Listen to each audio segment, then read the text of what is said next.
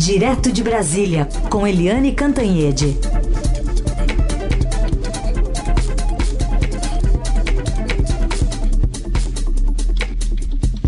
Oi, Eliane, bom dia. Bom dia, Carolina. Bom dia, Manuel. Bom dia, ouvintes. Bom dia para você, Eliane. Aliás, vamos começar com esse tema, né? Tema que deixou o ministro da Economia, Paulo Guedes, muito, muito irritado com o, o Congresso. Inclusive, a gente pode, uh, inclusive, colocar no ar aqui uh, o, o, próprio Paulo Guedes uh, se referindo a essa decisão do Senado de derrubar o veto do, com, com reajuste aos servidores. Vamos ouvir Paulo Guedes.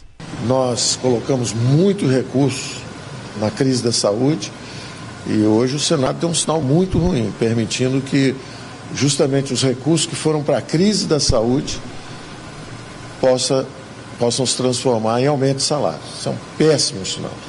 Isso tem efeito sobre a taxa de juros, muito ruim, muito ruim. Torcer para a Câmara conseguir segurar a situação. O Guedes está engolindo muito sapo, né, Eliane? Até quando ele vai engolir sapo? Pois é, um atrás do outro. Agora, o Guedes também disse que, além de ser um péssimo sinal, é um crime contra o país. Então, só para a gente explicar um pouquinho rapidamente o que aconteceu, quando uh, o governo criou o, esse pacote emergencial, no caso da pandemia, um, são bilhões e bilhões de reais eh, que são emergenciais, são por crédito extraordinário, que não ficam dentro do teto de gastos. O governo fez o seguinte: olha, a gente está dando uh, ah, 60 bilhões para ajudar o país a sair da crise, mas a contrapartida é que não haja aumento de funcionário. Né? O que, que aconteceu? São 60 bilhões de créditos para ajudar os estados e a conta do governo é de que o aumento para servidor pode chegar a 130 bilhões. Ou seja, é, o Senado fez o seguinte: aproveitou a brecha de um auxílio emergencial, de um pacote para estados e municípios, para. É, enfiar aí um aumento para funcionários públicos. A gente nem questiona se é justo ou se não é justo, principalmente com o pessoal de saúde, que está na linha de frente e sofrendo é, a gente sabe, né, num momento muito difícil ali de combate à pandemia, muita gente, muitos enfermeiros, muitos médicos, muitos funcionários de hospitais pegando a doença, inclusive morrendo é, de Covid. A gente sabe disso, mas a gente sabe também que a pandemia não apenas tira vidas, mas como tira empregos as pessoas estão desempregadas, as famílias estão uh, no olho da amargura e uh, os funcionários públicos eles têm estabilidade, eles não perdem emprego, eles têm além de tudo plano de saúde, eles têm vários outros penduricalhos e que não é hora não é hora de falar em aumento de salário.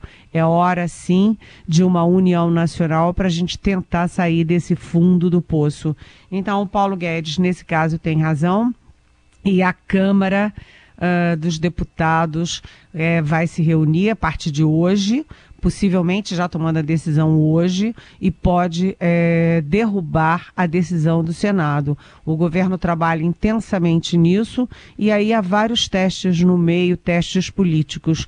Um deles, a Câmara vai é, derrubar o veto, é, o veto do veto né, a Câmara, com quem que a Câmara vai ficar? Segundo, como vai reagir o Centrão, que agora é a grande base de apoio do presidente Jair Bolsonaro? E terceiro, Emanuel, como você me pergunta, o Guedes está tendo que é, tá tendo que ter muita paciência, né? E está tendo que engolir muito sapo. É, não apenas internamente, não apenas de dentro do Palácio do Planalto, mas agora também do Senado é, a situação dele fica cada vez mais desconfortável com a pressão do Congresso para aumentar salários numa hora dessas, hora vejam, e uh, principalmente a pressão que vem dentro do próprio governo para que o presidente Jair Bolsonaro, em favor da sua reeleição, em favor da sua campanha à presidência, obviamente, ostensivamente antecipada, que ele quebre o teto de gastos. Isso implode qualquer política econômica e implode todo o discurso do Paulo Guedes. Enfim, eu não sei se ele está dormindo muito bem, não, gente. Está ficando um posto sem combustível, né? É, Eliane? É, tá perdendo combustível. Você viu, Eliane, que a gente perde um, um, fazedor de trocadilhos, mas ganha outro, né? É, verdade. O pessoal a gente não Eldorado... fica sem ninguém no posto. ah, Eliane, e nessa, nessa conjuntura toda ainda tem a questão do auxílio emergencial, né? Porque tem que ter recurso também para ampliar ele até o fim do ano, não? É, exatamente. A questão aí do auxílio emergencial é que, enfim, ele tem uma questão de justiça social, ele tem uma questão de interesse é, direto do presidente Bolsonaro por causa da campanha, né? Ele agora vive no Nordeste, vive de chapeuzinho de vaqueiro, é, vive no braço do povo, pega não pensando que é criança no colo, enfim, é, ele está em plena campanha.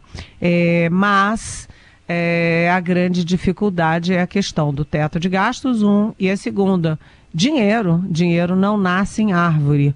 Né? Aliás, se nascesse também estava difícil, porque estão queimando as árvores do Brasil com uma rapidez estonteante.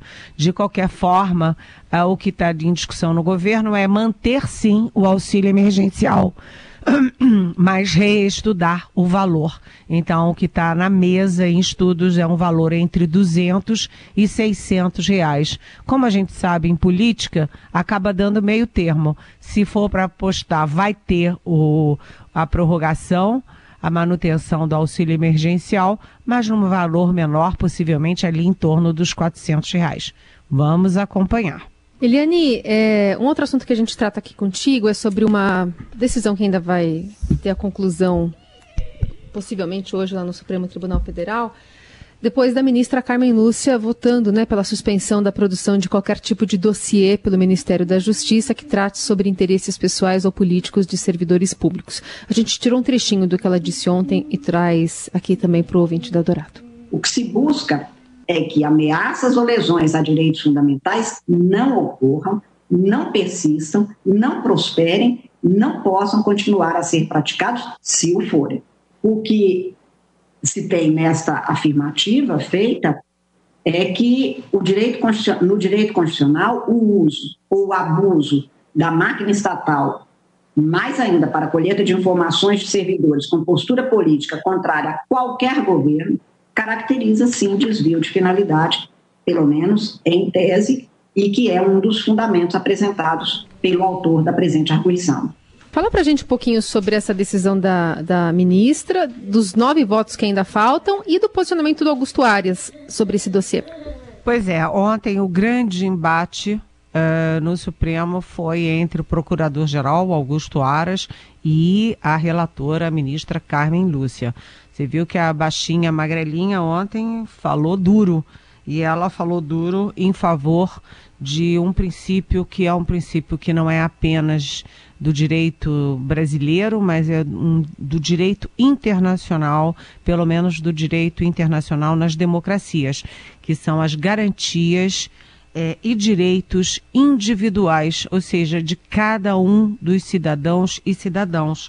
É, você não pode ter é, sua vida, é, o órgão público, qualquer entidade pública, no caso o Ministério da Justiça, não pode fazer dossiê sobre a sua vida, sobre o que você pensa, sobre o que você faz, os seus dados, né, inclusive com foto, como é o caso do dossiê do Ministério da Justiça. Então a Carmen Lúcia foi bastante firme, bastante é, clara, e aliás eu agradeço a ministra por uma manifestação particular que ela fez, que é o seguinte: benza a Deus e a imprensa livre do país.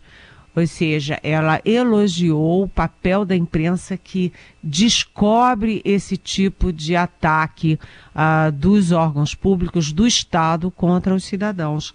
Achei, achei bom. A, a Carmen Lúcia é sempre uma defensora da liberdade de imprensa, né?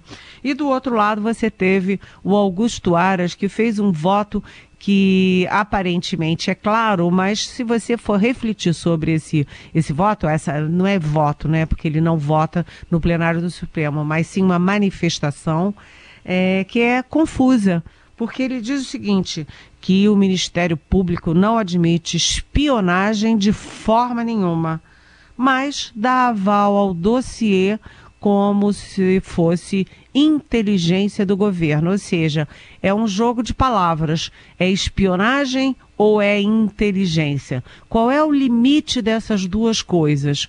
É, na verdade, inteligência é a favor do governante, para tomar decisões. O governante precisa saber antes, estar prevenido quando você vai ter, por exemplo, uma greve de caminhoneiros que não é contra um governo ou uma pessoa ou um presidente, mas que é contra o país, que para o país. Isso é inteligência. O governo tem que ter informação preventiva. Mas você fazer é, dossiê de pessoas que são críticas ao presidente da República, críticas ao governo, é, principalmente as pessoas que são é, policiais, que são professores, né? Paulo Sérgio Pinheiro é um homem que é um homem de direitos humanos, dedicou a vida dele a direitos humanos, inclusive foi representante da ONU de direitos humanos, né? Ele é um homem que precisa de órgão de inteligência para saber o que, que ele está fazendo, o que, que ele está pensando.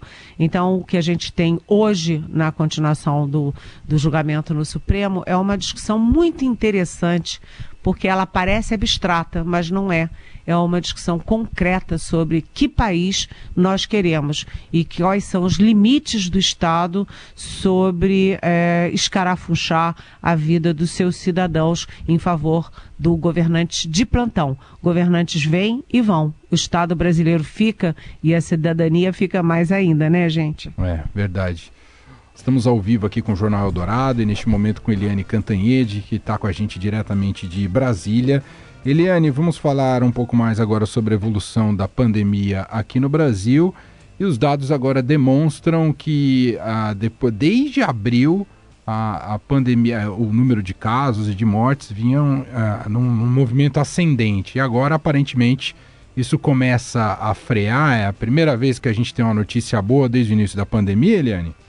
Olha, Emanuel, uh, Carolina, ouvintes, foi muito bom acordar hoje com o nosso jornal Estado de São Paulo e a manchete. Vou ler para vocês a manchete do nosso Estadão. Contágio de Covid no país cai pela primeira vez desde abril. Isso é muito bom. Uh, a manchete do Estadão foi com base no Imperial College de Londres, que faz os maiores estudos, né, alguns dos maiores estudos, principais estudos sobre a Covid no mundo, inclusive no Brasil. Então é uma coisa séria. Mas a gente tem que lembrar que, apesar dessa boa notícia, a coisa ainda está feia e a gente não pode descuidar, a gente tem que manter o isolamento, manter as máscaras, manter la, a, lavar sempre as mãos, usar o álcool gel, manter um distanciamento mínimo das pessoas. Porque, apesar da boa notícia, é, ainda é cedo para ser otimista, porque o total de mortes no Brasil atingiu 111.189. Né? E o, os novos registros de mortes em 24 horas, até as 8 horas da noite de ontem, foram 989. Né? É, e o importante é que os a, a média, né? A média está ficando abaixo de mil. Na última semana, a média de mortos foi pela primeira vez desde abril abaixo de mil mortos por dia. Então, a gente, que é o que chamam de média móvel. Então, é uma boa notícia, mas atenção você ainda tem 3 milhões e 460 mil 413 é, testes positivos, ou seja, pessoas contaminadas. Né? Tem 2 milhões 615 mil 254 recuperados, mas, mas os novos casos em 24 horas até as 20 horas de ontem foram 48.541. Isso significa que ainda tem contaminação de cerca de 50 mil pessoas por dia. Ou seja, é, é uma boa notícia, é, é bom a gente saber que esse platô longo e muito alto está começando a crescer, tem uma tendência de queda, mas se cuidem, hein? Não está na hora de relaxar ainda não. É isso aí. Aliás, falando sobre é, como se posicionar né, sobre a pandemia, hoje a gente conversou com o governador João Dória aqui no Jornal Dourado e a gente falou sobre essa posição né, de ataque do presidente Bolsonaro, abordada até por você aqui na, na conversa com o prefeito Bruno Covas. E o Covas disse que era a bancada do PSDB quem tinha que fazer um enfrentamento, né? Tinha que responder aos ataques do presidente Bolsonaro. E a gente perguntou se é, o governador concordava com essa posição do prefeito Bruno Covas por aqui e, assim, né, ninguém enfrentando o presidente Bolsonaro. Vamos ouvir o que o governador disse. Eu não tenho medo de Bolsonaro. É, já me posicionei várias vezes uh, criticando posições uh, equivocadas do presidente. Mas não posso, uh, diante da função que tenho como governador do Estado, cumprir o papel que deve ser cumprido por deputados e senadores. Eles foram eleitos para defenderem o interesse da população, o interesse legítimo da população. E é lá, no âmbito do Congresso Nacional, que esta oposição uh, ou sustentação, no caso oposição, como você colocou, deve ser feita. E entendo que os veículos de comunicação podem e devem cobrar de deputados e senadores as suas posições, principalmente dos partidos que representam, neste momento, oposição ao governo Bolsonaro. O governador já teve um papel mais duro, né, em relação ao enfrentamento do presidente, não, Eliane?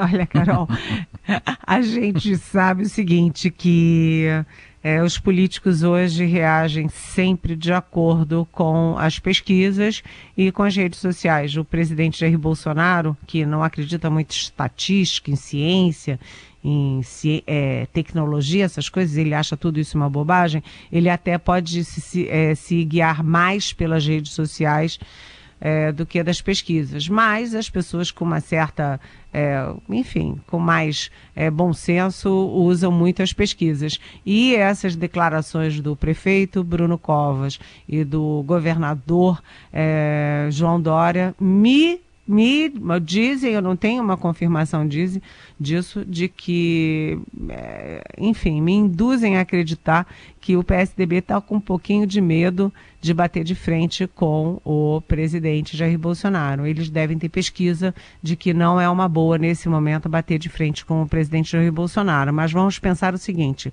a estratégia do Bolsonaro é claríssima é dizer que ele, Bolsonaro, fez tudo certo. Imagina, né? Qualquer cidadão com mínimo de é, atenção aos fatos e à realidade sabe que o presidente fez tudo errado, né? Contra o isolamento, é, fazendo, se fazendo de garoto de propaganda com um medicamento que não tem nenhuma comprovação científica em lugar nenhum do mundo e nem mesmo na Organização Mundial de Saúde.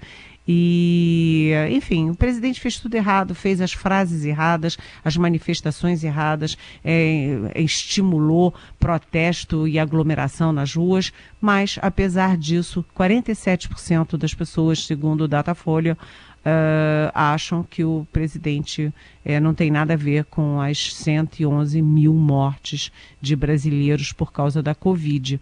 E mais, a gente vê claramente a estratégia política do Bolsonaro de jogar no lombo dos governadores, no lombo dos prefeitos, toda uma culpa que começa com ele porque não houve nenhuma coordenação federal e central no combate à pior pandemia de que a gente tem notícia.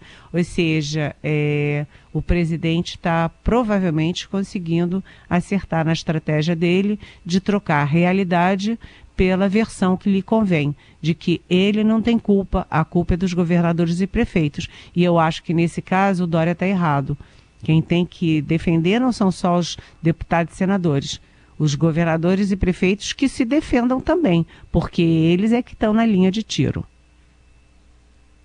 Eliane, o vice-presidente Hamilton Mourão fez uma provocação para o ator Leonardo Di- DiCaprio, fez um convite né, para que ele vá com ele à cidade de São Gabriel da Cachoeira.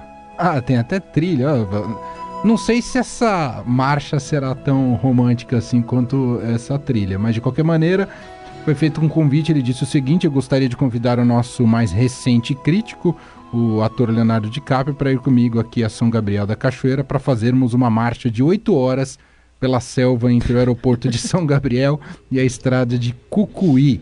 Ele vai aprender em cada socavão que ele tiver que passar que a Amazônia não é uma planície. E, e, e essa provocação, hein, Eliane? Pois é, é, é, realmente não é uma planície, mas está pegando fogo, né? É, a, a- a Amazônia está pegando fogo, o Cerrado brasileiro está pegando fogo, é, a imagem do Brasil está pegando fogo em tudo quanto é lugar. É, isso, são, isso são dados da realidade. Agora, eu achei muito curioso porque é um desafio. Assim, opa, o Leonardo DiCaprio, vem para cá e vamos os dois correr pela floresta, sei lá quantas horas. É, nós dois. E, mas a gente vê que, apesar dos dois serem bastante atléticos, né? O, o, Mourão é um general, a gente sabe que os militares sempre fazem muito exercício físico e tal, ele faz corrida na praia e tudo. É, e o Leonardo DiCaprio está sempre é, em, em, é, em exercícios, está sempre na natureza, etc. Mas os dois andam meio gordinhos, hein? Para andar lá naquela florestona cheia de solavanco, eu sugiro o seguinte: que eles façam, mas que deem um tempinho antes para fazer um bom de um regime. Se, ainda mais se o DiCaprio ainda tiver com um físico que deve ter, é, assim, ajudado ele para fazer o último filme dele, O Regresso, né? Que ele passa poucas e boas lá, anda sozinho no, meio da floresta, nas montanhas. Se ele tiver com aquele físico lá, acho que ele aguenta, hein? Ah, que é o filme do urso, né? Que ele é atacado por um urso, é verdade. Isso, É, ele espetacular, passa- Espetacular. espetacular. Só Pois que é. aquele era o ator. Na realidade, aquele era o personagem, né? É, o ator, na realidade, está um pouquinho diferente daquilo. Eu queria fotografar e filmar os dois correndo pela floresta em chamas. Realmente. Seria um grande filme. É, um. Nossa, um show. Uma né? imagem épica você me fez fazer aqui na cabeça. Digna de Hollywood. Muito bom. Ai, ai, Muito gente. bem, essa é Eliane Cantanhede participi- participando conosco aqui no Jornal Dourado e amanhã ela volta a partir das nove para conversar conosco. Valeu, Eliane, um beijo, até amanhã. Obrigado. Beijão, Eliane. até amanhã.